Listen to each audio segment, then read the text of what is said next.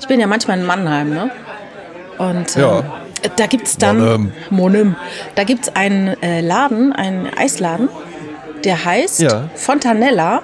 Ich muss immer, lustigerweise immer denken an äh, einen Eisladen, der hieß Bechtolina.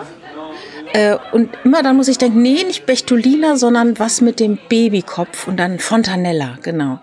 Und Was das, ich im Übrigen auch absolut ekelerregend finde. Fontanella, irgendwie sagt, ne? Babys, ha Babys haben da ja so eine Fontanelle. ja.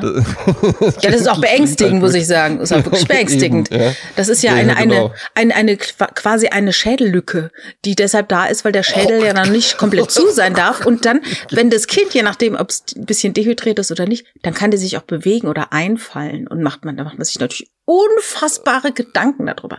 Aber auf jeden Fall, dieser Eisladen heißt Fontanella und er berüstet sich ja seit Beginn damit, dass er das Spaghetti-Eis erfunden hat. Das ist korrekt. Und die haben einfach damals äh, in der Mangelung an äh, Ideen, oder ich nee, eben nicht an der Mangelung, sie hatten halt die Idee, äh, eine Spätzlepresse zu nehmen und das Eis dann da durchzupressen, damit es aussieht wie Spaghetti.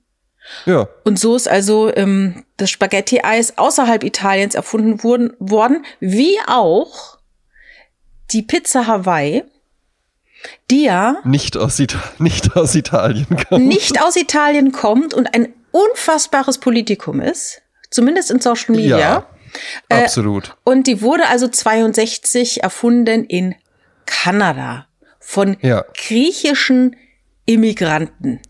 Wundert, wundert mich jetzt auch gar nicht groß, weil in Kanada hast du auch gerne dann irgendwie, äh, ich war mal in Berlin in so einer Pizzeria, ähm, kanadische Pizzeria, äh, tischgroß, ja, ähm, also riesig groß, ganz dünn und äh, dann mit, mit den üblichen Sachen belegt und dann gibt's da Ahornsirup dazu. Ach. Und diese, ähm, dieses Ding so mit süß, salzig, sind wir mal ehrlich, das ist auch ganz lecker und sind wir auch mal ehrlich, dieses Politikum mit äh, wenn hier einer von meinen Followern schon mal eine Pizza Hawaii gegessen hat, dann bist du für mich kein Mensch. Ein Und Folge sowas. mir! Ja, ja. Weißt du was, ist ja alles okay, man muss es ja auch nicht bestellen. Ich würde jetzt auch nicht auf die Idee kommen, wirklich zu irgendwie einem Neapol, in, in, in eine neapolitanische Pizzeria reinzugehen, zu sagen, haben Sie auch Pizza Hawaii? Ich finde es aber auch genauso abartig, wenn Leute da reinkommen und sagen, äh, Pizza mit Sucuk, wo ich so denke, Ja, ja. ja, okay. Ne, Aber also, am Ende, gut, ne? am Ende, was ist eine Pizza? Angeblich ist die ja ursprünglich entstanden, weil man einfach gesagt hat, man hat hier einen Teig und macht so die Reste der Woche drauf und backt die nochmal, Ja. mal, ne? So. Eben, eben. Also da so ein, ähm, na, aber ich ehrlich gesagt, da so ein gibt ja Politikum draus zu machen. Ja. Weißt du was, Jasmin? Ich glaube, das ist auch was, da gefallen sich dann halt eben Leute, die ansonsten einfach nicht viele Persönlichkeitsecken und Kanten haben. Nicht die viel Meinung. Sich dann halt in, die gefallen sich dann halt eben in so einer Verneinung genauso wie, ich hasse ja Clowns, ne? Also Clowns finde ich ja total, kann ich gar nicht ertragen. ja, oder Maskottchen, so, ja. ne? Ja. Maskottchen ist was anderes, ja, das ist schon ein bisschen unique. Ah, ja, das ist ganz anderes. da bin ich was ganz Aber, Besonderes. Äh, da, da gefallen sich dann ganz viele Leute drin. Ähm, äh, zwei Dinge zu deinem, ähm, zu deinem Einstieg. Ähm, ich weiß nicht, ob dein Leben so ein Rausch ist, dass du ähm, jetzt einfach außen vor gelassen hast, dass wir in dieser äh, Eisdiele schon mal zusammen waren. ja. Ja. Ja, Und da, wir. Äh, äh, da allerdings dann einfach nur ein Prosecco getrunken. Genau, haben kein Spaghetti-Eis gegessen. Ne? Keine, wir hassen Eis, wir hassen Eis. ja, Wir essen es nur, wenn wir es mit nach Hause nehmen. ähm, und zweitens, also ähm, die waren, die sind auch wirklich die Erfinder des Spaghetti-Eises. Ja, sie sagen es und es hat keiner bisher etwas dagegen gesagt. Also keiner- scheint keiner es so zu sein, ja. Weil sagt dir die Begrifflichkeit Pinsa etwas? Ja, natürlich. Du, das ist so lustig. Ich war am Samstagabend bei Freunden eingeladen und den einen davon, der hört uns äh, auch zu, liebe Grüße Omar, der hat nämlich sich Ja, auch liebe Grüße wahnsinnig, auch von mir, Oma. Der hat sich nämlich total erschrocken, als wie ich ihn mal erwähnt habe, äh, weil da rechnet man ja nicht damit, wenn man irgendwie einen Podcast hört, dass da auf einmal der eigene Name fällt. Aber der hatte vor der Zeit, also wie soll ich sagen, der hat die Pinsa nach Düsseldorf gebracht und wie es Ja. manchmal so ist, dann ist man manchmal zu früh. Dann sind die Leute zu Ja. früh mit einer Idee und die Welt ist noch nicht bereit oder die deutsche Gesellschaft war noch nicht bereit. Ja, und äh, jetzt äh, habe ich dann kürzlich mal irgendwo gesehen, bei Piano steht dann auf einmal auch jetzt Pinsa drauf auf der Karte, ne? Ja, ja, ja, ja. Man muss ja halt eben auch einfach sagen, die Pizza generell mhm. Pizza ist ja auch einfach seit ein paar Jahren wieder zurück. Ne? Wir hatten ja, es gibt, gab ja tatsächlich einfach, du kannst in Deutschland verschiedene Food-Trends beobachten. Ne? Es kam irgendwann mal so diese Tex-Mex-Küche zum Beispiel auf. Ich meine, das wäre so äh, in den 90ern rum gewesen, wo dann plötzlich überall äh, Nachos mit äh, Loaded Nachos und sonst was, ja, und ja. Chicken Wings und so irgendwie aufkam. Dann ähm, Sushi das, das ist ja nicht so, als ob es irgendwie in den 80er Jahren, als ob da Sushi in Deutschland schon so ein, so ein Gab, großes war Thema gar kein gewesen Thema, war wäre gar kein Thema. So, ja? ja. Ne? Und ähm, dann hat man ja jetzt in den ganzen letzten Jahren einfach Burger überall Burger, mhm. handmade Burgers. Wir mhm. machen alles selbst, ja. With love. Ähm, und können dir, können dir zu jedem äh, äh, Ingredient auch noch irgendwie eine, äh, eine Lebensgeschichte erzählen, äh, was da der Hintergrund ist. Und ich habe so das Gefühl, so seit ein paar Jahren ist einfach Pizza ist wieder da. Mhm. Pizza war ja ganz lange Zeit überhaupt, also ne, das war nie weg oder so, aber das war ja kein kein Thema oder dass das jetzt irgendwie hip war oder dass man auch, auch dass überhaupt Leute sowas wussten wie, na, das ist halt eine echt neapolitanische Steinofenpizza, ne? Ja, oder aber weißt Holzofen du, oder ich, ich erkenne eine Entwicklung und zwar, ähm, es gab in Köln den Laden oder es gibt den Laden 485 Grad, der heißt deshalb Ja. so, weil der Ofen 485 Grad heiß ist und es gibt einen Trend von Sterneköchen, die sich von der Sterneküche verabschieden und einfach sagen, lass uns doch die einfachen Dinge einfach nur sehr gut machen. So gibt ja, es das ja, auch ja einen, generell ein einen Das Sternkoch, ja der, dann, der dann in Dänemark einen Hotdog-Laden hat. Oder eben auch Sebastian Georgi, der hier zusammen mit einem Kompagnon die äh, Pizzeria 485 Grad entwickelt hat. Und er war lange Sommelier bei Dieter Müller in Bergisch Gladbach. Na, also praktisch, dass man dann sagt, so jetzt gucken wir noch mal auf die Pizza neu drauf, nicht wie Dr. Oetker, sondern haben dann so verrückte Namen und dann gibt's die halt mit gerösteten Walnüssen, ein bisschen Honig dazu und Birnen. Ne? Und das schmeckt Es dann wirklich auch- fantastisch. Eben, es würde aber auch funktionieren, wenn man da jetzt einfach, vielleicht dann nicht unbedingt, wenn man noch den Hintergrund Sternekoch hätte, dann muss es vielleicht schon noch ein bisschen fancy sein. Aber was ja halt eben auch funktioniert, weil wir haben so eine, ich glaube, weil die Zeiten halt eben unruhiger sind, weniger Gewissheiten herrscht, umso mehr sehnen sich Menschen dann einfach so nach den guten, einfach so dieser Manufaktum-Charme und sowas, dass man Ja. einfach sagen kann, das ist hier ein gutes Messer, da brauchst du auch kein anderes mehr. Das ist das perfekte weiße T-Shirt. Äh, kauf davon einfach zehn Stück, dann hast du genug im Schrank, ja. Und genauso eben auch, glaube ich, also in 2003 hättest du keine Pizzeria aufmachen können und sagen können, wir haben aber nur äh, die äh, klassische Margarita, eine mit äh, Pepperoni-Salami, eine mit ähm, äh, eine vegetarische und eine von mir aus mit äh, Ananas. äh, nur mit Ananas, eine, die komplett nur aus Ananas besteht. Ähm, das wäre ja nicht denkbar gewesen. Hätten ja die Leute so, äh, ja, aber ich will noch Hotdog und, und, und äh, Röstzwiebeln drauf haben und sowas. Ja. Aber jetzt gibt's halt eben einfach einen Markt dazu und Menschen gefallen sich ja dann halt eben auch da drin zu sagen, nee, so, so, ich habe so ein Mark Zuckerberg-Outfit und ich esse einem, ich gehe hier in die Pizzeria, wo es nur vier verschiedene Pizzen gibt und so. Ja, aber äh, äh, du hast eben mit der Pinsa äh, angefangen. Da möchte ich noch mal ganz kurz Ja. drauf äh, zurückgehen. Hast du auch also, den Wikipedia-Artikel jetzt aufgerufen? Ich habe den jetzt aufgerufen. Genau, Ja. ich habe ihn auch aufgerufen. Also beim Omar war es so, dass äh, der uns damals erklärte, dass es eben nicht aus Weizenmehl ist, sondern eine ähm, ein anderer, eine andere Mischung, die leichter bekömmlich ist, auch nicht so kalorienreich. Und ich glaube, du kannst auch glutenfreie äh, Pinsa herstellen und Ja. hat einen ziemlich hohen Wassergehalt. Und der hat es halt in Düsseldorf ähm, ähm, etabliert in einem äh, Restaurant, in einem, in einem kleinen Café. Und äh, das wurde dann nicht so angenommen zu der Zeit damals. Und wie gesagt, Ja. und heute gehst du im Lidl am Tiefkühl vorbei und da ist dann auch eine Pinsa drin. Da ja? ist die Pinsa. Da ist die Pinsa dann einfach am Start, weil man ist ja Mhm. auch immer auf der Suche nach was Neuem. So, und warum ich mir den Wikipedia-Artikel aufgerufen habe, ist, ich meine mich zu entsinnen, und ich, ich habe es jetzt noch nicht gelesen, ich lese es gleich vor, es ist nur ein kurzer Abschnitt. Ich meine mich zu entsinnen, dass man die Pinsa ja mit so einer Story ummantelt hat, dass man irgendwie sagt, ja, das ist ja eigentlich der Ursprung der Pizza. Das ist quasi so äh, äh, der, der, der Großvater der Pizza. Ja, und eigentlich die echte Pizza. Und dass das aber nur ein Marketingtrick ist. Und eigentlich einfach so eine, so eine relativ neue Erfindung. So, und jetzt lese ich Genau. vor, Geschichte. ja, da steht's. Geschichte. Die Pinsa geht auf eine Idee des italienischen Unternehmers Corrado Di Marco. Kann man auch nicht anders aussprechen. Ja, ist ne? auch toller Zurück, Name. der den Markennamen Pinsa Romana als Teigwarenprodukt Pinza im Jahr Romana. 2001 registrieren ließ. Bereits 81 hat das von Di Marco geführte Unternehmen mit Sitz in Gudi Gudiano Monticello Idonia Nord- Monticello. Okay, nordöstlich von Rom den Teig, der später als Pinsa bezeichnet wurde, erstmals als Pizzateig für Pizza vom Blech nach römischer Art in seine Produktpalette aufgenommen.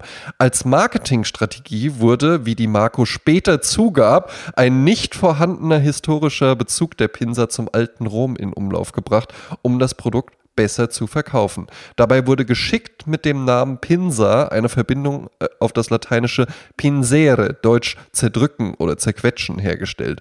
Zudem war bei der Namensentwicklung eine Ähnlichkeit mit den Begriffen Pizza und Pita erwünscht. Mit dem Erfolg des Produktes wurde auch die erfundene römische Vergangenheit der Pinsa ungeprüft von den Medien übernommen. Lügenpresse wieder mal. Ja, ne? ja. Und verbreitet. Die Pinsa wird meist in einem auf Pinsa spezialisierten Restaurant genannt Pinseria vertrieben. So, Mhm. Da haben wir es. Interessant, ja. Ja, ich meine, du musst immer eine Geschichte erzählen. Das ist ja die große Absolut, Idee. absolut. Siehst du auch bei der Höhle ja, der Löwen, doch, ne? Eben, eben. Es geht ja schon lange nicht. Deswegen auch die, man muss ja äh, anders, ja. Man, es ist ja ein wahnsinnig preiswerter Sport, auf Hipstern herumzuhacken. Äh, Hipster, keiner will sein und ja, guck mal, wie die aussehen, wie albern und sowas. Man kann ja aber auch einfach, und ich mache das jetzt, auch einfach mal Danke sagen. Denn diese Gruppe, die, ich würde sagen, die Gruppe der Foodies speist sich auch aus der Gruppe der äh, Hipster. Grüße an Phil Klausen, ja, der jetzt wahrscheinlich irgendwie auf den Boden rollt und schreit. Ja. Aber ähm, wir haben es da ja halt eben einfach mit Menschen zu tun, die irgendwie sagen, ich möchte aber gern das Beste. Ich möchte aber gern richtig guten Kaffee, ich möchte aber gern richtig lecker essen, ich möchte gern einen richtig guten Stift und sowas, ja.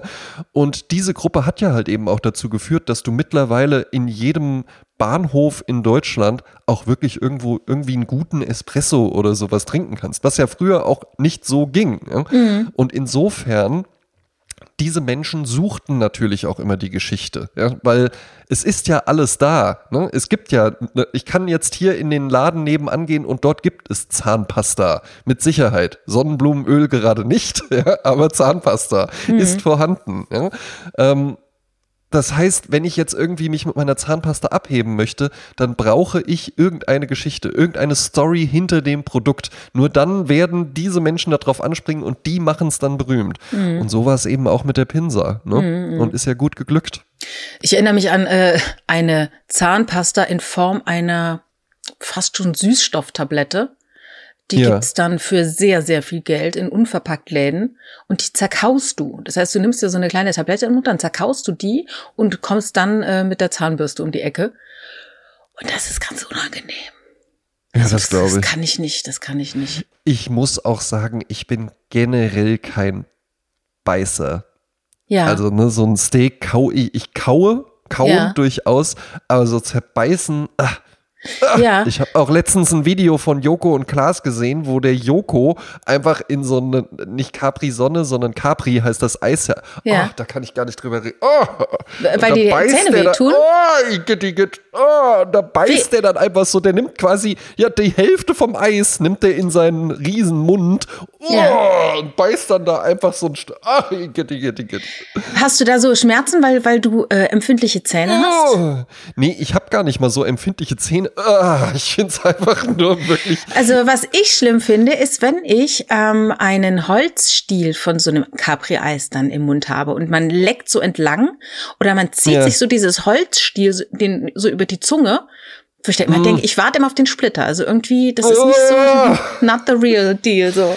Weißt Ne? du was? Ich kann das auch kaum ertragen, wenn wir hier mal, also in diesem Haushalt wird gerne mal, wenn es so ein schöner Abend ist und man möchte einfach noch so eine Kleinigkeit snacken, dann wird gerne mal so ein Rougette-Ofenkäse in den Ofen geschoben. Ach, den kenne ich ja? gar nicht, ja.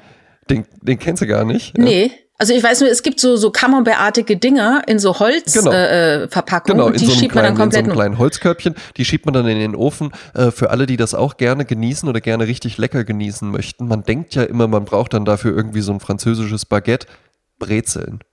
Mhm. Brezeln dazu. Ja? Laugenbrezeln dazu, köstlich. Ja? So, dann ist irgendwann der Rougette-Ofenkäse menschenartig aufgegessen, aber da ist ja immer noch was zu holen. Und hier leben ja drei, drei süße Fellnasen, ja, leben ja hier in diesem Haushalt. Und die freuen sich dann immer schon, weil dann stellen wir die Schale nochmal auf den Boden. Ach, die essen Jetzt Käse. haben ja Katzen. Ja, Katzen lieben Käse. Ach. Ja. Ähm, und jetzt ist Ich es ja aber halt eben so, dass Katzen, Katzen haben ja, haben ja so eine, äh, so eine, so eine sehr raue Zunge auch, ja. Und Mhm. wenn die dann aber da über diese Holzschale drüber lecken, das kann ich auch, Äh, kann ich, oh kann ich kaum zugucken, weil das halt Ja. eben, also manchmal da, manchmal dann, ne, dann, die, die schieben den ja dann auch beim Lecken über den Mhm. Boden bis raus aus dem Zimmer und dann manchmal vergisst man das einfach schon und hört dann aber einfach wirklich aus dem Flur nur so, Nee, da schüttelt's mich, da kann ich auch nicht. Das ist auch unangenehm. Es gibt ja auch Ja. mittlerweile so, äh, weil man keinen Plastiklöffel mehr benutzen möchte, so Holzlöffel. Also ich Ja. finde, das nimmt einem, äh, Nee, nimmt ist einem die unangenehm. Freude, ne? Also das ist, ja, ist also macht nicht, keinen Spaß. Also Ja. es gibt ja auch Leute, die dann so clever sind, die nehmen sich dann ihr Besteck mit. Ja. Ne? Also die, die haben dann ihr Besteck Oder in der einfach mit Handtasche. dem Schlüssel. Mit dem Schlüssel kann man es doch auch machen. Könnte man auch machen, ja. Wobei, also den Käse kann ich leider so nicht mehr essen, weil ich ja, Grüße an Maria, ich habe es ja äh, immer mal wieder äh, an der äh, an der Galle ist es, ne? Ja. An der Galle, Geil, geil ja. ne? Immer wieder so einmal im Jahr. Mhm. Ein bis zweimal im Jahr. Ab wann musste man sich operieren lassen? Also ich glaube, ab zwölf Halsentzündung sollte man sich die Mandeln entfernen lassen, wenn man mehr als zwölf Mandelentzündungen im Ja. Jahr hat. Wie oft müsste man an der Galle Schmerzen haben, um die sich rausoperieren zu lassen? Ich Ich, weiß es kann mir nicht. gar nicht vorstellen, wie sind denn diese Schmerzen? Ist es denn dann so, dass man wirklich äh, äh, komplett bewegungsunfähig Nö, ist? also bei ist mir so, nicht. Ich glaube, da gibt's äh, ganz große Varianten. Ich kann dir sagen, das ist so, als wie hättest du rechts neben dem Magen, ähm, also von, von, vom Körper aus gesehen, rechts ähm, von meinen Au- Augen aus meinem Körper raus, rechts neben dem Magen wie so ein Stein drin, der ausstrahlt, Mhm. der Schmerzen ausstrahlt. Das klingt aber schon sehr unangenehm. Ja, also würde ist ich, nicht angenehm. ich, würde ich, glaube ich, wenn das das erste Mal passiert, kann man es ja nicht einordnen. Mhm. Dann lässt man es feststellen. Beim zweiten Mal denkt man noch so, ah gut, war ja jetzt nur, ab und zu muss man noch nicht eine äh, Operation machen. Ich glaube, nach dem dritten Mal wäre ich dann schon bereit für die Ah ja, Operation. ah ja, interessant, interessant. Ja, mittlerweile macht man die ja irgendwie schon ganz anders als früher, ne? Man muss sich ja nicht mehr so, so öffnen lassen wie sonst. Bist du eigentlich, Eben, bist du eigentlich operiert worden mal in deinem Leben? Mit Äh, Vollnarkose? tatsächlich Nur und ausschließlich die Mandeln bisher. Ach ja. Ansonsten ähm, ist dieser Körper tatsächlich komplett unversehrt. Ich hatte auch noch nie was gebrochen oder ja, so. ja, ich auch nicht. Nee. Selbst bei meinem Arbeitsunfall, als ich hier so umgeknickt bin, als ich vom, vom Schreibtisch aufgestanden bin, ist ja Keine nichts passiert. Vollnarkose, ja. Nee, keine Vollnarkose. ja. Und nicht geweint. Nicht geweint. Nee, gar nicht. Ja. Nur Außer vor Au, Wut. au, au, au, Außer au, vor Wut fast. In Au, der, äh, au, au, au, au. Und währenddessen weitergearbeitet. Ich lass mal die Kamera aus. Ich bin gerade umgeknickt. Also letztes Wochenende äh, nannten die Leute in der Presse so ein bisschen fast schon zu lieb äh, das Backpfeifenwochenende. ja, Backpfeife klingt doch eigentlich ganz nett. Ah ja, oder Ohrfeige. Irgendwie, das klingt so verniedlichend, aber ähm, Respektschelle, Respektschelle. wie das, ne? War's auch gerne. Ja. Eine Schelle ist ja auch so eine Klingel, als wäre das so eine Klingelingeling. Denk mal dran, das war ne? ja gut, eine Pfeife, eine Pfeife ist auch eine Pfeife. Ne? Ja, die, die da pfeift's im Ohr, denke ich mir, ne? Daher kommt vielleicht der Begriff. Ja. Äh, also auf jeden Fall, ähm, Vermutlich. was ich, wie gesagt, ich, ich verachte jegliche Art der körperlichen Gewalt. Ich verachte natürlich auch äh, psychische Gewalt, natürlich. Ähm, nur ähm, fand ich das wirklich krass zu sehen, gerade bei der ersten, ähm, bei dem ersten Fall, wo Oliver Pocher ähm, überrumpelt wurde von einem ähm, Mann, der ihn geschlagen hat, Ja. ins Gesicht geschlagen hat, ähm, dass da drum ja ganz viele Leute saßen. Das war ja irgendwie mittendrin in einem Boxkampf Ja. im Publikum. Und da saßen ganz viele Leute drumherum und wurden Zeugen des Ganzen und haben dann äh, nicht großartig reagiert. Und manche haben reagiert, indem sie ihre Handys rausgeholt haben und die Situation gefilmt haben. Das fand ich auch als ersten Impuls auch sehr interessant. Ja, ein, ein, ähm, ein, ein Merkmal unserer Zeit. Äh, mhm. was ich, was ich furchtbar finde. Ja, weil dir passiert irgendwas Schlimmes und die Wahrscheinlichkeit ist sehr, sehr hoch, ja, da, dass das du dabei dazu, gefilmt ne? wirst. Und das ist ja im Gesetzbuch noch gar nicht abge, abgebildet, dass man diese, diese Demütigung, dass da ein Bit ist, der es für immer im Internet sein wird, mhm. weil du kannst, das ist Pandoras Büchse, du kannst sie nie wieder schließen. Ne? Das ist wie Zahnpasta, die geht nie wieder zurück in die Tube. Weil es ja halt eben auch einfach, also ich wette, es gibt Menschen, die machen den ganzen Tag nichts anderes, als solche Sachen dann sofort vom Bildschirm abzufilmen. Ja, ja, ja, ja. Klar, klar, ja. klar. Das wird irgendwie hochgeladen und dann wissen, die haben auch wahrscheinlich mittlerweile feine Antennen dafür ausgebildet, was irgendwie Content ist, der dann schnell auch wieder verschwindet und dann wird sofort mhm, abgefilmt. Mhm. Ja, genau. Und ich bin da hochsensibel, was solche Dinge angeht, ähm, wenn man zum Beispiel irgendwas geschickt bekommt, also wenn ich irgendetwas geschickt bekomme, wo ich denke, das ist nicht in Ordnung, dann bleibt es auch bei mir. Ja. Ich würde das niemals weiterschicken. Also du unterbrichst dann die Kette, wenn dir jemand sowas, wenn dir jemand was schickt, so boah, guck mal krass hier und so. Genau, genau. Erinnert mich übrigens an eine Situation. Ich war äh, vielleicht sechs, sieben Jahre alt oder acht. Da bekam ich einen Kettenbrief zugeschickt. Ja. Das war ja früher noch üblich, analog einen Brief zu bekommen. Das war von einem äh, Freund, äh, von dem Sohn von Freunden meiner Eltern. Und der hatte das auf so Durchschlagpapier getippt. Mhm. Also das äh, ist praktisch ein sehr dünnes Papier so dass man, wenn man damit, äh, wenn man das in die Schreibmaschine einzieht, dann tippst du einmal und hast gleich ein paar Durchschläge, ja. ja? Und ich wollte, dass es unbedingt genauso aussieht. Also für mich war das ganz wichtig, dass es eins zu eins das ist, wie der mir den Kettenbrief geschickt hat. Und meine Mutter konnte mir das nicht verklickern, dass es eigentlich völlig Latte ist, wie der, ne? Ich hätte es auch von Hand schreiben können. Ich hätte es ja. auch, keine Ahnung, äh, ne?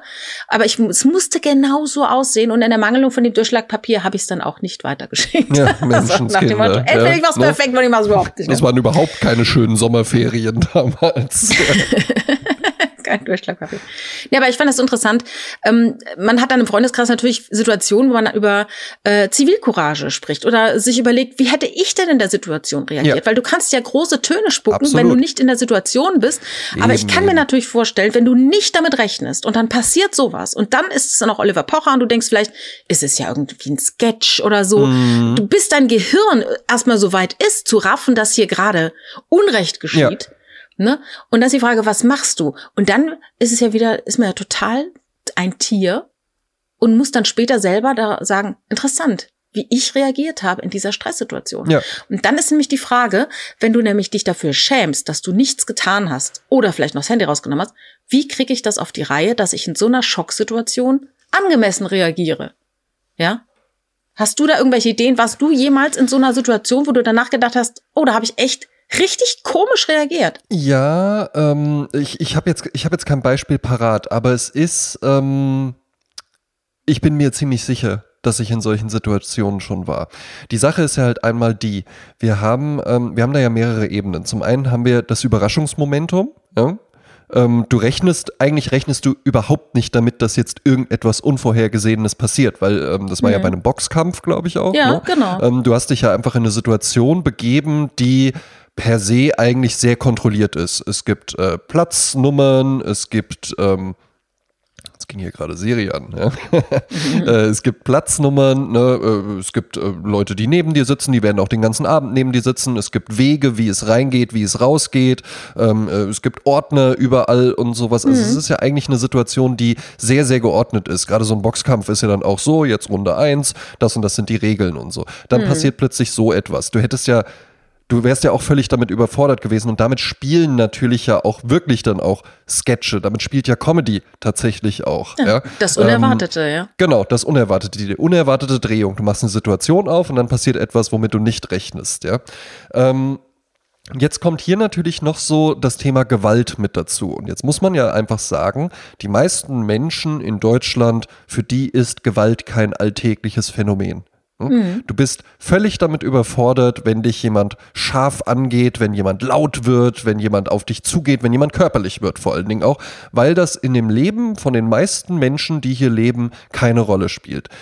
Jetzt haben wir es da natürlich mit einer, mit einer Gruppe zu tun. Ich will da jetzt gar nicht alle über einen Kamm scheren, ja, aber wir haben es mit einer Gruppe zu tun von Menschen, wo das anders ist. Ne? Ich glaube, der kommt ja da auch aus dem Umfeld von, von, von diesem einen Rapper und sowas, ja, ähm, wo Gewalt eine ganz andere Rolle spielt und oh, wie hart ich aufgewachsen bin ja, und sowas. Maskulinität und, und genau, ja. Maskulinität mhm. auch tatsächlich anders gelebt wird.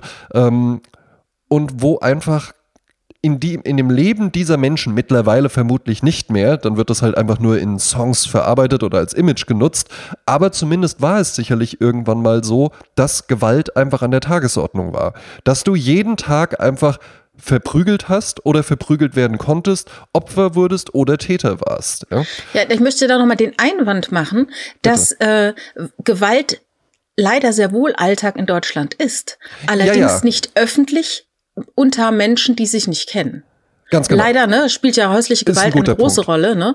Absolut, ähm, und viele Punkt. Leute haben absolut äh, leider alltägliche Erfahrung damit. Ähm, ja, aber wie gesagt, es ist halt eine Situation, in der niemand damit rechnet, obwohl jetzt auf dem, ist ja, ist ja irgendwie paradox, ne? Da auf der Bühne hauen sich halt auf die Fresse und alle kommen und zahlen Geld, um sich das anzuschauen. Ja, aber das ist halt ein kontrollierter Rahmen genau, nach Regeln. Ja, das ist ein eben. Sport. Ja? Ganz genau, da, da wissen die das auch. So. Und jetzt waren dann natürlich halt eben auch ganz, ganz viele, ähm, äh, gerade Typen und sowas sind ja dann auch so, wenn der bei mir und da hätte der und zack, hätte ich dem gegeben und sowas, ja. Hm. Ähm, ich habe ihn eben gerade rausgesucht. Das ist ein äh, Film, der heißt Höhere Gewalt. Hast du den mhm. zufällig mhm. mal gesehen? Nee, habe ich nicht gesehen. Sagt mir gar äh, Ruben Östlund ist der aus äh, dem Jahr 2014 und der mhm. spielt, ähm, wir, wir begleiten da eine Familie äh, Vater, Mutter, zwei Kinder, ja, und der Vater ist so ein richtiges Alpha, Alpha-Männlichkeitstier, hohe Position und sowas, und die fahren in den Skiurlaub, ja, mhm. und ähm, sind dann da eben unterwegs und sitzen dann irgendwann auf einer Besucherterrasse und plötzlich geht eine Lawine ab. Ja? Mhm. Und man guckt eben noch so, noch so hin, also passiert da halt eben kontrollierten Sprengungen und sowas häufiger mal. Und plötzlich sieht es aber so aus, als ob diese Lawine außer Kontrolle gerät. Und auch da wieder, ne? Die Leute sitzen da, trinken Kaffee für, weiß ich nicht, acht Euro oder sowas die Tasse. Mhm. Ja? Ne? Es geht einem gut und sowas. Und eigentlich der Vater bis dahin wirklich so, der Mann im Haus, ich sag hier, wo es lang geht und er sowas. kontrolliert ja, alle Frau, Situationen. Ganz genau, ja. ne? Und die Frau halt eben eher so, ja, Schatz und, hm, und sowas. Er auch viel am Arbeiten mhm. und so, immer die äh, Angestellten am Zusammenstauchen, die Kinderspuren und sowas, ja und sitzen dann da in dieser kontrollierten Situation und plötzlich passiert auch etwas Unvorhergesehenes, nämlich diese Lawine scheint außer Kontrolle zu geraten. Panik brandet auf. Die Leute rennen auseinander, ja, und auch, ne, es passiert dann nichts Schlimmeres, es wird nicht irgendwie die Terrasse weggerissen, aber trotzdem rennen alle panisch weg. Ja.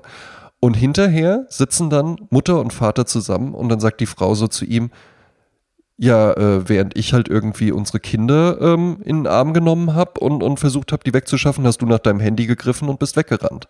Und das ist auch so das Thema, was dieser Film erforscht, weil eigentlich ja so das, ähm, das Gesellschaftsklischee, ein Mann beschützt seine Familie und, und äh, würde, würde ich immer, und wenn jetzt hier einer kommen würde und dann muss der erst an mir vorbei und sowas.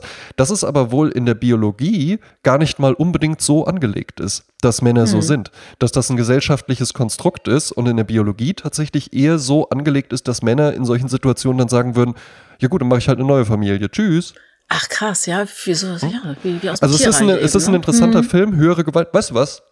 Hm? Packe ich einfach mal auf die Letterbox-Liste. Genau, ne? sehr gut, mach das, mach das, mach das. Ich hatte ja mal eine ähnliche Situation. Ähm, als Jugendliche, da war ich mit einer Freundin in Offenbach in einem Club und ähm, ich sage jetzt nicht, wie er heißt. Ich weiß nicht, habe ich schon mal erzählt und habe es vielleicht gesagt. Ihr könnt euch mal gerne die alten Folgen anhören. Ähm, auf jeden Fall, ich war in einem Club mit ihr und wir haben getanzt auf der äh, auf der Bühne, wollte ich sagen, auf der Tanzfläche. Ja. Und da stand halt ein Typ mit einem Weizenglas mitten auf der Tanzfläche, was ja eigentlich kein Ort ist, um da in Ruhe mhm. zu stehen. Er stand nicht am Rand, er stand quasi fast mittendrin und dann hat sie ihn wohl berührt und sein äh, Weizenglas ist so ein bisschen geschwappt.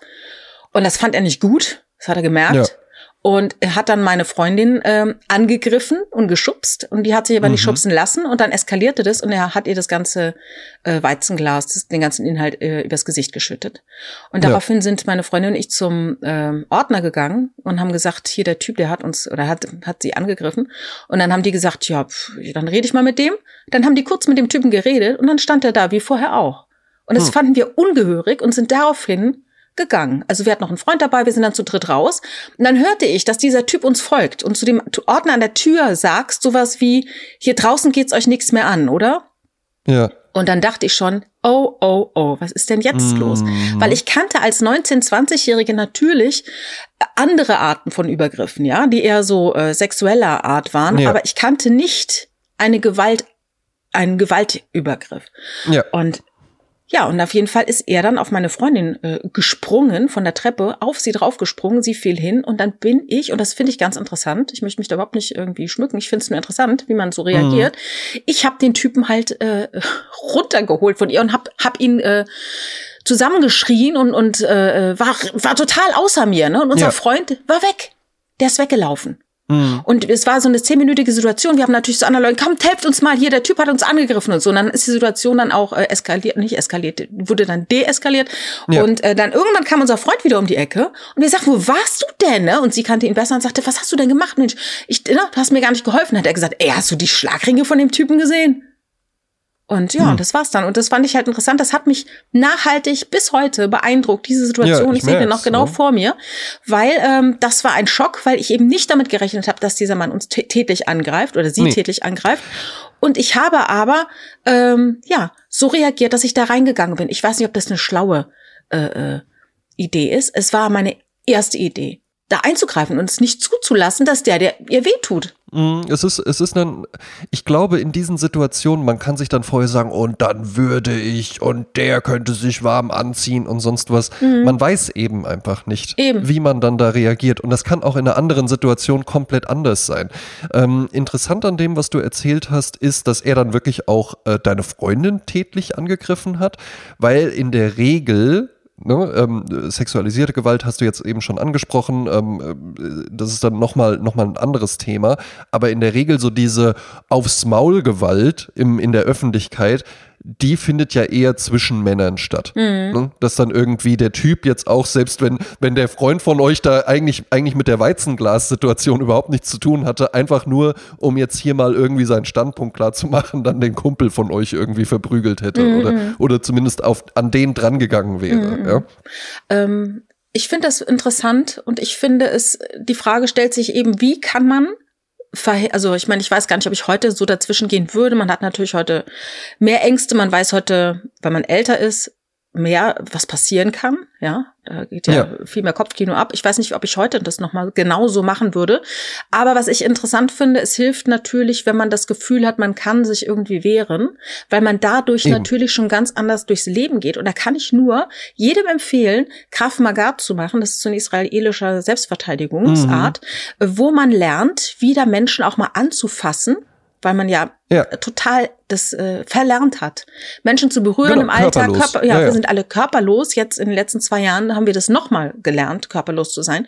Und bei Krav Maga lernt man eben, sich zu berühren und keine Angst davor zu haben. Ja, und vor allen Dingen Krav Maga hat auch äh, nichts mit Kampfkunst oder äh, äh, ich, hier der Tiger. Krav Maga ist tatsächlich einfach eine Kombination aus verschiedenen anderen Kampfkünsten, die einfach nur auf möglichst schnell, möglichst viel Schaden ansetzt. Also da, da wird auch nicht fair gekämpft. Da geht's halt, da geht's auf die Weichteile, in die Augen, in die Ohren, in die Nase, Hals und sonst was. Ja, da, da, da werden keine, keine Kampfkombos oder sowas gemacht. Ja, aber wie ich schon mal äh, in, in der Folge, äh, wo wir über das Winken gesprochen haben, gesagt habe, es macht ja etwas mit dir, wenn du subjektiv den Eindruck hast, ich kann mich wehren und dann gehst du Ja. viel selbstbewusster, viel mit geradem Rücken durch die Gegend und bist dann Mhm. auch nicht so, ähm, wirst dann auch nicht so, es gibt ja Menschen, die haben so irgendwie so, so Fühler und merken, ob du Exakt. ob du, ich sag jetzt mal, Opfer finde ich scheiße, der Be Begriff, aber ob du Nee, anspringen es würdest, ne, auf deren. Manipulation Eben. oder, wenn ne? Wir, wenn, wir, wenn wir den Bereich der, ähm, der körperlichen Gewalt verlassen, ähm, es gibt ja auch gerade so im Berufsleben, da passiert das ja jetzt eigentlich nie, dass jetzt irgendein Chef einfach mal einem Angestellten aufs Maul haut oder sowas, sowas ja, oder vor, eine ja. knallt oder Ja. so, ja. Aber was es da ja häufig gibt, ist so Anbrüllen, ne? Anbrüllen und irgendwie Chef schlecht gelaunt und dann sucht er sich halt eben wirklich, und ich verwende das Wort jetzt, weil es äh, dafür ja auch passt, sucht er sich halt eben sein Opfer, um mal Dampf abzulassen und dann wird rumgebrüllt und am besten so, bis der andere ganz klein ist oder anfängt zu heulen oder äh, irgendwie fertig ist oder sonst was und dann geht der Silberrücken aus dem Raum raus. Ja? Mhm. Und dann ist es aber auch beim nächsten Mal wieder gut und so. Mhm.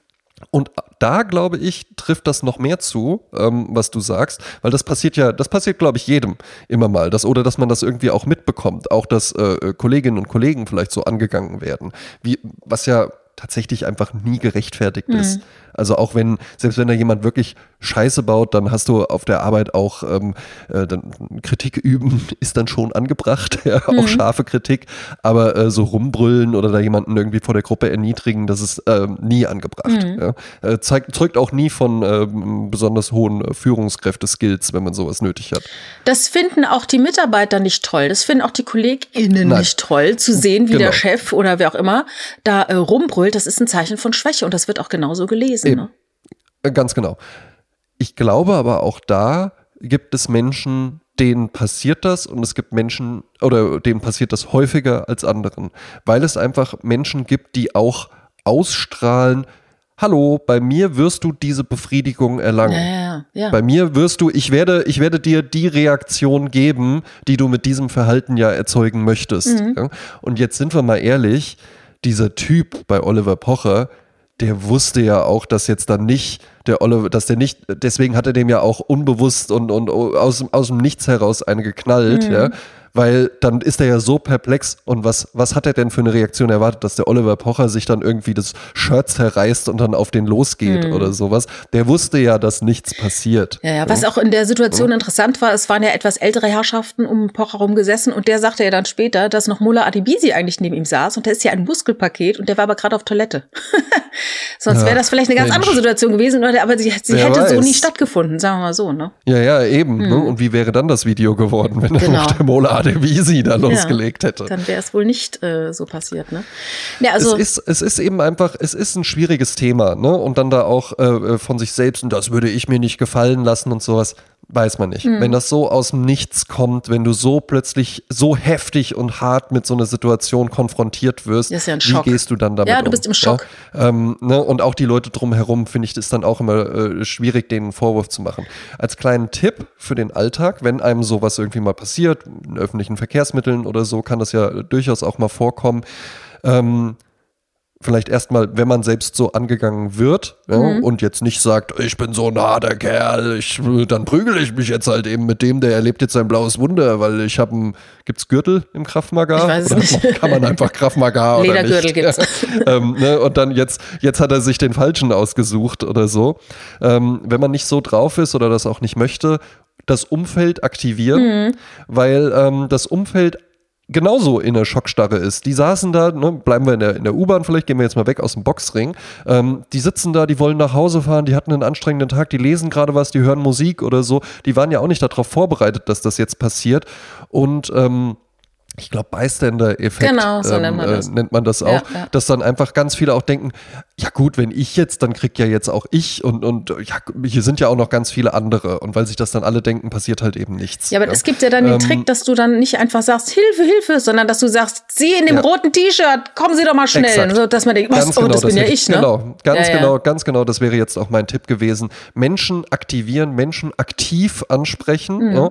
ähm, mit dem Aggressor per se. Ach, genau, auch gerne. Auch vielleicht auch eher, Tipp, so, ja. so, so, eher so ein Tipp noch für, äh, na, wo, wobei gilt für Frauen tatsächlich dann auch, wenn es denen passiert, weil einfach um nach außen hin und laut, das war auch mhm. äh, äh gut, was du da mit dem Typen gemacht hast, laut sein, dass wirklich einfach bemerkt wird, hier passiert ja, ja. was, per sie, dass man merkt, das ist jetzt nicht irgendwie. Keine Beziehungstat, äh, was ja so schlimm Freundin ist. Ja, das, oder sowas. das ist genau, ja, noch schlimm genug, dass die Zuschauer denken, naja, Pack schlägt sich, Pack verträgt gut, sich, da muss ich nichts machen, ne? Ähm, und Leute, Leute direkt ansprechen. Mhm. So, wenn man jetzt von außen ist, wird nicht direkt angesprochen. Nicht alle, noch hören ja nicht alle Menschen diesen Podcast. Mhm. Ja. Ähm, wenn man jetzt von außen dabei ist, äh, nie den Aggressor ansprechen. Ja. Immer die Person, die attackiert wird, ansprechen und sagen, brauchen Sie irgendwas, brauchen Sie Hilfe, soll ich die Polizei rufen oder sowas, damit eben auch der Aggressor merkt, ah, Moment mal, die sind ja jetzt schon zu zweit Ja. oder zu dritt oder zu viert oder Ja, sowas. Weil das ist nämlich auch die, ähm, die Sache, die ja Menschen, die sich so benehmen, ne? hier die, gehen wir nochmal kurz zurück in den Boxring, der dachte sich ja einfach, ja, ich kann das machen. Was, was wollen die denn machen? Schlimmstenfalls schmeißen sie mich hier raus, kriege ich halt eine Anzeige, ja mein Gott. Ja? Ne?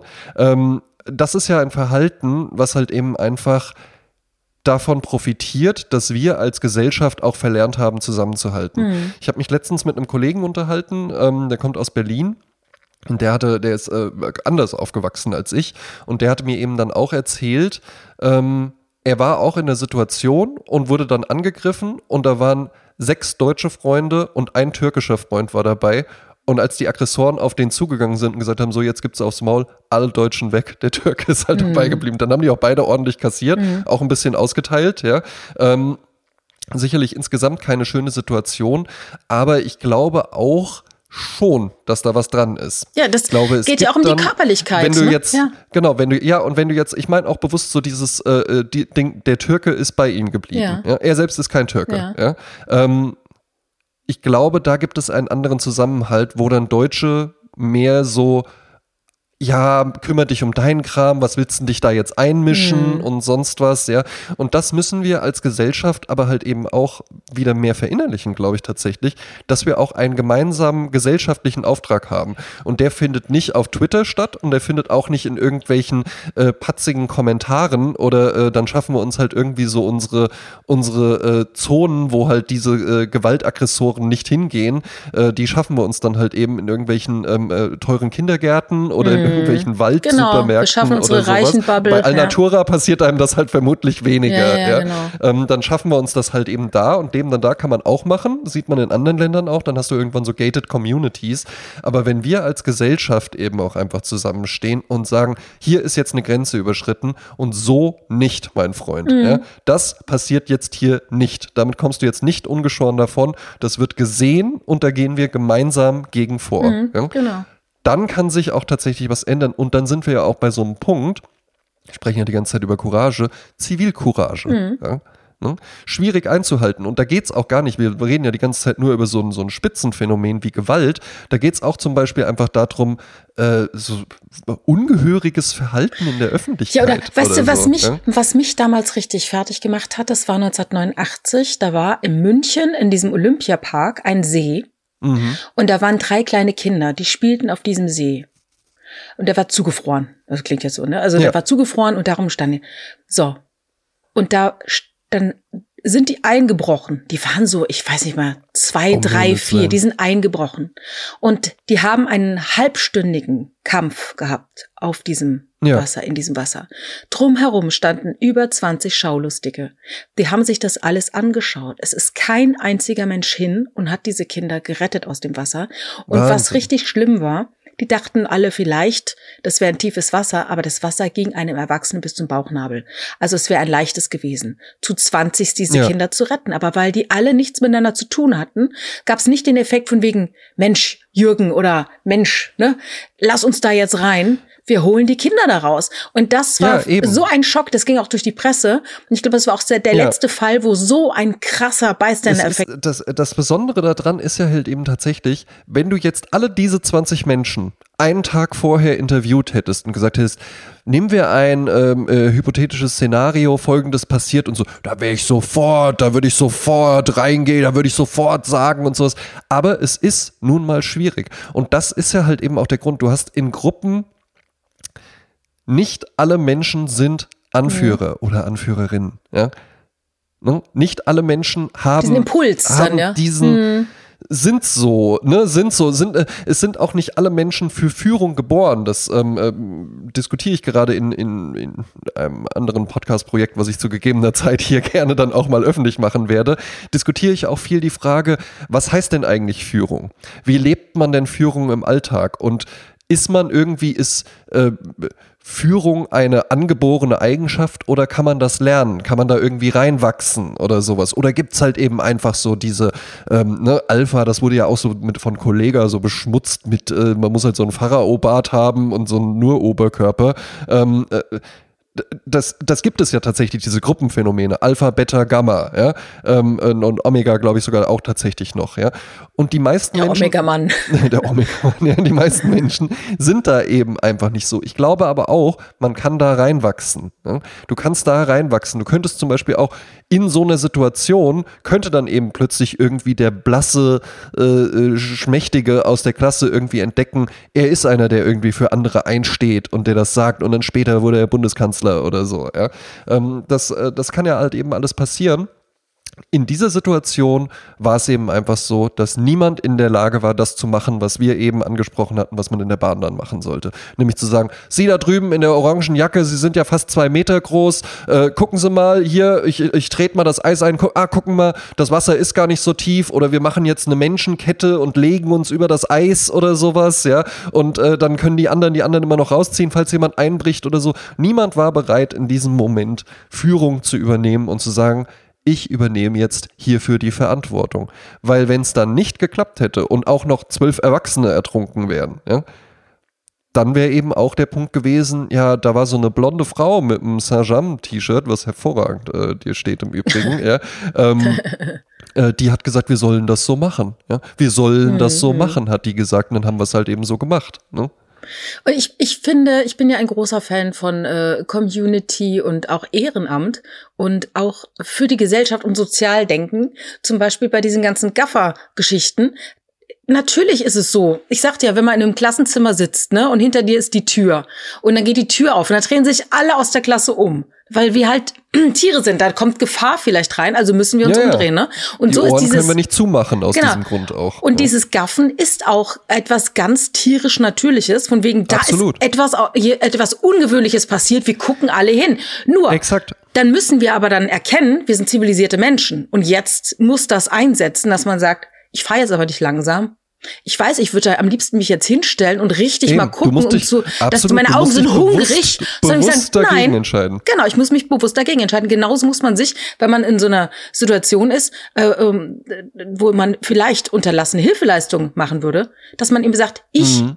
bin jetzt der beste, wie gesagt, ich bin die beste Version von mir selbst. Ich mache jetzt das, was zu tun ist, ja. Mhm. Und, und das, da muss man sich selber auch, und ich glaube, das kann man auch lernen, indem man sich dessen immer wieder bewusst macht, ja, dass man eben zum Beispiel, wenn man sieht, da wird ein Tier geschlagen oder da wird ein Kind zusammengeschrien, ja, dass man mal dazwischen ja, geht ja. und einfach mal ein kurzes Feedback gibt. Das habe ich auch schon gemacht. Ähm, äh, Ach, die, ich habe die Tage, die Tage habe ich es nicht gemacht. Habe ich mich richtig geärgert danach, dass ich es nicht gemacht habe. Ich bin eine Straße lang gelaufen, da saß eine Mutter mit zwei Kindern vor der Haustür. Es war schönes Wetter und die waren auf irgendeiner Bank und das Kind hat irgendwas. Also ich sag mal, es sah für mich aus, äh, als würden die irgendwie Lego bauen oder so. Mhm. Und der der Sohn, der vielleicht acht oder neun Jahre alt war, der hat wohl nicht etwas so gemacht, wie die Mutter es gerne hätte. Und dann hat die ganz laut die ganze Zeit gesagt: Warum hast du das gemacht? Jetzt ist alles kaputt. Was soll das? Ich hab's gewusst, dass mhm. du das nicht kannst. Ich fand das so schlimm, aber ich fand's also es war jetzt, ich habe jetzt nichts gesagt. Ja.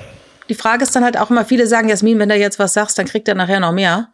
Weil dann sagt dann die Mutter, du hast mir den Ärger gemacht, jetzt bin ich auch noch angesprochen worden. Ja, und es ist natürlich auch der Punkt, tja, mischst du dich da jetzt dann nicht wirklich in das Privatleben von Menschen ein? Hm. Ähm, ich würde sagen, ja wenn du wirklich hingegangen wärst und gesagt hättest, äh, das finde ich unmöglich, wie sie hier mit ihrem Sohn reden, glauben Sie, so ermutigen Sie den, ja? Mhm. Ähm, dann finde ich, wäre das, wir hatten ja hier auch schon mal das Phänomen der Karen besprochen. Ja, ja. ne? ja. Und dann bist du nämlich, dann bist du nämlich, äh, dann bist du nämlich abgebogen Richtung Karen. Ja? ja. Nämlich einfach irgendwie Leute zurechtweisen und genau. sowas, ja. Und, und, und sie, ist genau. Ihnen eigentlich klar, dass Ihr Auto ganz schön laut ist und, und hier ist eine Schule in der Nähe und sowas, ja. ja? Ja, äh, ich, ich verstehe das. Ich bin auch niemand, äh, der andere Leute maßregeln möchte. Auch nicht so wegen, äh, ja. ne? Ein Punkt, ein Punkt den aber, man aber äh, machen aber, könnte. Ja, aber die, die waren ja in der Öffentlichkeit. Also ich, das war ja, ja so. Genau, darauf wollte, genau darauf wollte ich hinaus. So, mhm. ein Punkt, den du aus meiner Sicht hättest machen können, habe ja da auch nicht äh, wahrscheinlich die äh, komplette Wahrheit, vielleicht schon, ja. Ähm, es findet in der Öffentlichkeit statt. Diese Frau ähm, verletzt ja oder verlässt ja den privaten Familienrahmen, wo man sagen könnte, wie ich mein Kind erziehe, das äh, geht sie gar nichts an und äh, weiß ich nicht, ich schneide den hier ja gerade nicht in dünne Streifen, äh, von daher hat, äh, hat sie das gar nicht zu interessieren, wie ich mit meinem Kind rede, aber durch ihre Lautstärke hat sie natürlich halt eben auch einfach sich öffentlich gemacht. Ne? Es war, ich habe es und auf die andere Straßenseite hingehört, so genau. laut hat die mit dem und gesprochen. Da, ne? und, da, und da hättest du, ähm, ich glaube, das wäre ein Punkt gewesen, wo man ähm, äh, was hätte sagen können und der einfach mal hätte sagen können, so, ist Ihnen eigentlich klar, dass ich Ihre Erziehungsmethoden jetzt bis auf die andere Straßenseite mitverfolgen konnte? Finden mhm. Sie das richtig? Denken Sie da mal drüber nach. Und hören Sie unseren Podcast. Ja, ja ist schwierig, ne? Äh, Habe hab ich jetzt auch keine, keine genaue Antwort parat, aber ähm, ja, das ist halt die Frage, ja. wo ist da die Grenze natürlich, ne? Weil es gibt auch Leute, genau. die sagen so, ich gehe durch die Gegend und sag jedem hier, ihre Schnürsenkel sind auf und hier ziehen sie mal die Hose richtig an und so. Das ist natürlich jetzt auch Quatsch, ne? Das ist ja keine Zivilcourage. Schnürsenkel sind auf, sag, weise ich immer drauf hin. Ach, tatsächlich, offene Schnürsenkel. Also Schnürsenkel, wenn die offen sind, weil ich wirklich einfach denke, um Gottes Willen, also vor allen Dingen, wenn man so U-Bahn oder sowas, ich gehe jetzt nicht zu, ich wechsle jetzt nicht die Straßenseite und sage, ich habe gerade beobachtet oder sowas, aber insbesondere, wenn ich so eine Situation sehe, so, mal, also das hatte ich schon häufiger, man steht so auf der Rolltreppe, bemerkt das einfach, dann sage ich den Leuten einfach Bescheid, weil, weil, weil ich diese Situation dann wirklich zugegebenermaßen etwas vielleicht etwas übertrieben realistisch nachdenke, aber ich denke ja. mir so, jetzt stell dir mal vor, der Schnürsenkel, der verhakt sich jetzt gleich in der Rolltreppe Verstehe, und dann wird ja. er da so reingezogen und dann bricht dem irgendwie der Knöchel oder so. Ja, du kannst ja, ja Leben retten dadurch, ne? Eben, wer weiß, wie viele Menschen beherzte Eingreifen von mir schon gerettet worden sind. Genau. Was anderes, was ich immer mache, ähm, wenn sich Leute im Zug unmöglich benehmen. Ja. Ja. Das kann ich nicht akzeptieren. Okay. Und das ist sowohl Lautstärke als ja. auch, und das finde ich mit, also das finde ich so dermaßen asozial wirklich, Füße ja. auf den Sitz.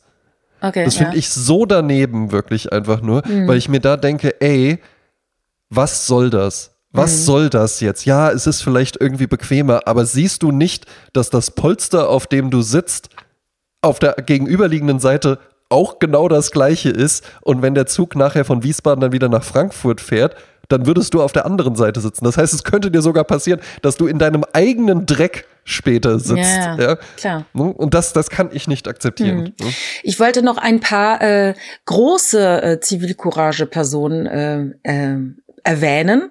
Also um nochmal zu sehen, was ist ja, eigentlich Zivilcourage? Mit 2a, Hase, Hase mit 2a. Äh, und zwar ähm, äh, Rosa Parks, ja.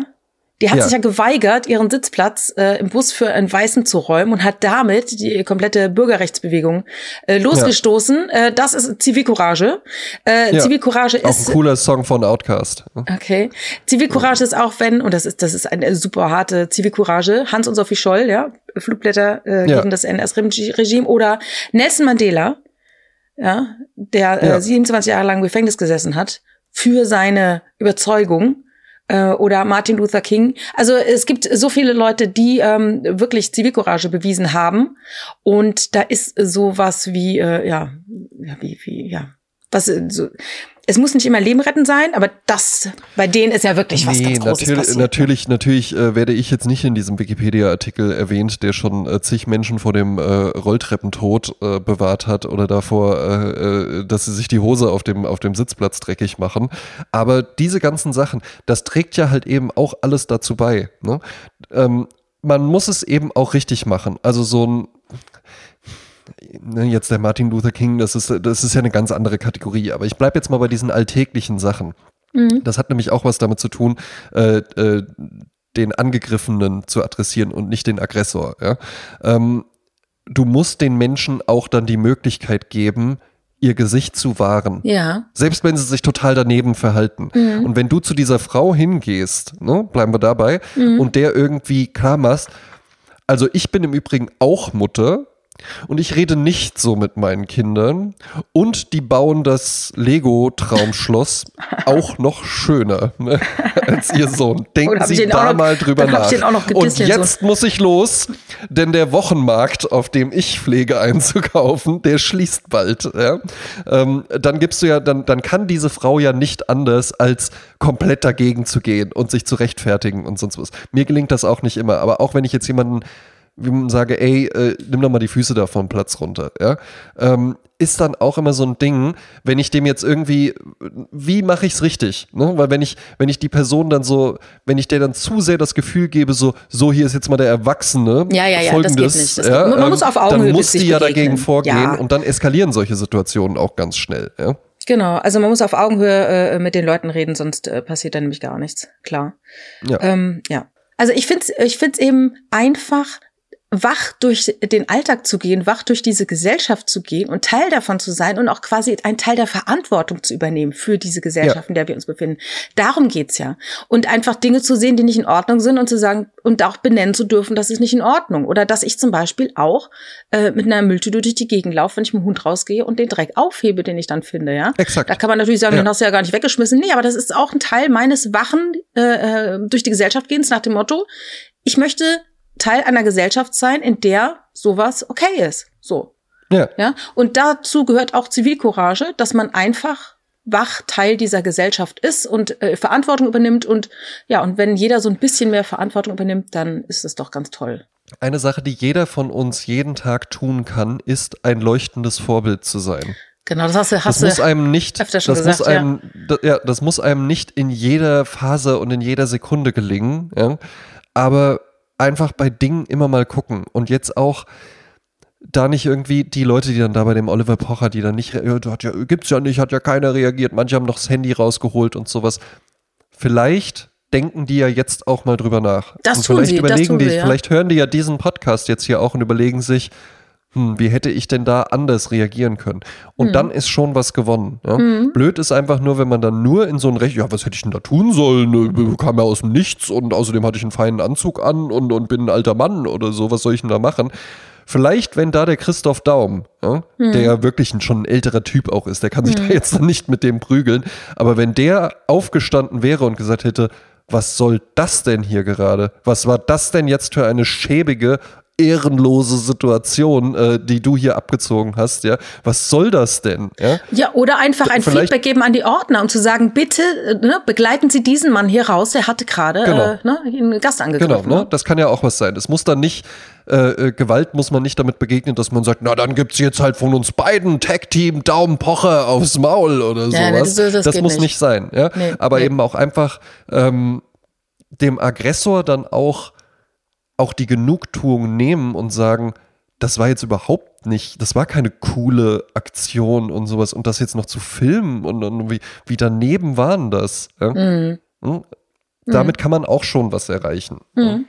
Und auch, äh, was ich auch interessant finde, andersrum, äh, diese Will Smith, äh, Chris Rock Situation, ähm, was auch ein guter Move von Will Smith gewesen wäre, weil der hat ja jetzt durch seine durch sein Verhalten ganz schön viel Ja. verloren. Also er ist wirklich äh, hat sich da richtig ins eigene Fleisch Ja, geschnitten. ja, und war ja immer, immer der Gute, ne? Ja, eben. Und wäre er einfach, wenn er das gesagt hat, das ist geschmacklos, was hier gerade passiert, ich merke, meine Frau ist verletzt, dann hätte er einfach mit seiner Frau aufstehen können und gehen können. Weil das hätte so viel ausgelöst, dann hätte man sich gesagt, ups, ja, dann hätte man vielleicht anders über diesen Fall diskutiert als jetzt. Ja, und er hätte Ja. auch mehr gewonnen. Also man muss Eben. auch mal äh, in diesen Situationen dann halt äh, so reagieren. Ja, ja, also man muss dann nicht immer sagen, na gut, dann setze ich jetzt noch einen oben drauf. Du beleidigst mit Worten, dann beleidige ich jetzt mit äh, Schlägen und greife dann beleidigt der an, ja. nächste mit einer Waffe und, und äh, dann der nächste mit Bomben und so weiter. Ja, Genau, genau.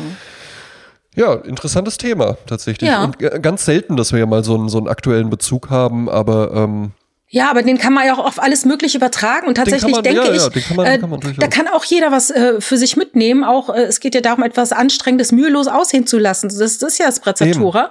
Und Zivilcourage sieht vielleicht auch von außen, wenn jemand einfach das Richtige tut, denkt man, ja klar, das ist ja auch richtig. Nee, aber es ist auch anstrengend.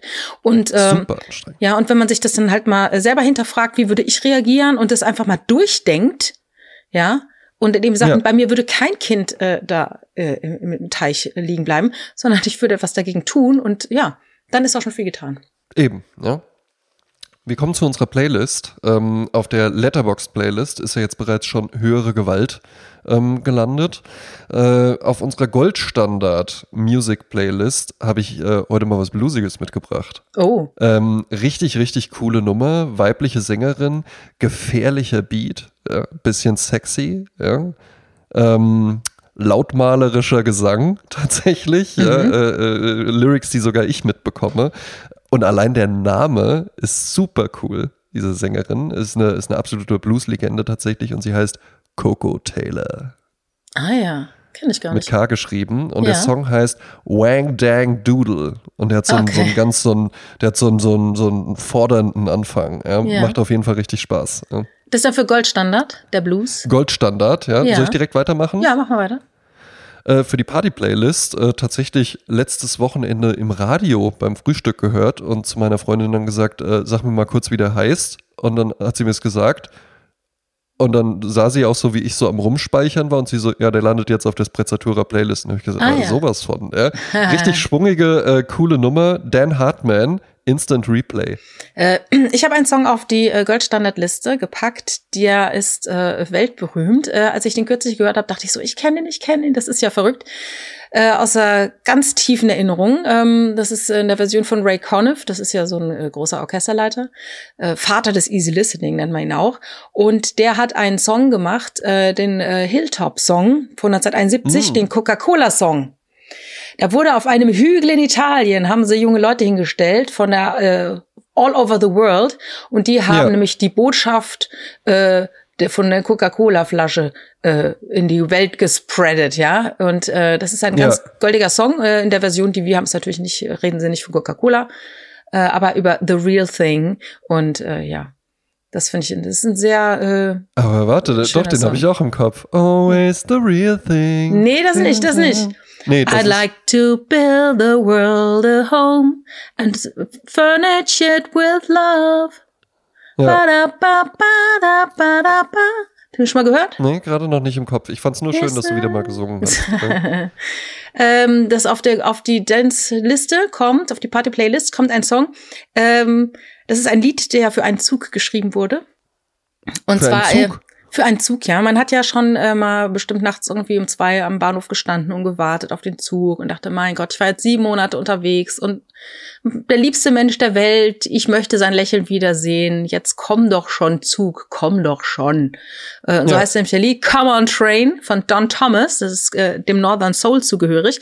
Und als ich dann Northern Soul las, dachte ich mir so, Mensch, Northern Soul, denke ich sofort an eine ganz alte äh, Bekannte, ganz alte Bekannte, wie klingt das? Äh, die, die, da war ich auf ihrem 18. Geburtstag sogar. Und die hat jetzt gerade ein Buch geschrieben und das ist äh, auf dem Markt und äh, ich kann nur empfehlen, dieses Buch zu lesen. Das finde ich mich sehr interessant. Ähm, also, die Bekannte ist Katja Kuhlmann, die äh, ja. war damals eine Modfrau, äh, viel Northern Soul gehört. Ähm, und sie bekam immer die Frage, warum ist denn so eine tolle Frau wie du alleine? Ja, und mhm. dann wird ja immer impliziert, also du bist toll, also nach dem Motto, du wirst bewertet und gleichzeitig äh, wird dann der Beziehungsstatus problematisiert. Und Im Übrigen auch ein, ein, ein Attribut, das ist ja auch nur für Frauen, ist eine tolle Frau oder so. Also ich habe halt noch nie gehört, dass jemand so, ist ein toller Mann. Ja, oder auch, Mann. Ja. weißt du, du, ich sag doch immer, ich finde auch den Begriff Powerfrau immer so bescheuert, als gäbe es dann die Powerfrauen und es gibt dann die, die, die ohne Power die sind, die powerlosen Frauen. Ja. Ne? Also, ja, genau. weiß nicht, was das soll, ne? Na, auf jeden Fall hat sie ein Buch darüber geschrieben, das heißt Die singuläre Frau. Und sie beleuchtet mhm. mal die alleinstehende Frau durch die letzten 100 Jahre. Äh, es gab nämlich immer schon Frauen, die keinen Mann hatten. Und äh, das ist ja dann auch schon so eine Wertung, ne? Als wäre das immer ja. klar. Und da gibt's eine riesige äh, Literatur auch dazu äh, von, viel, von, von vielen verschiedenen Schriftstellerinnen zu diesem Thema.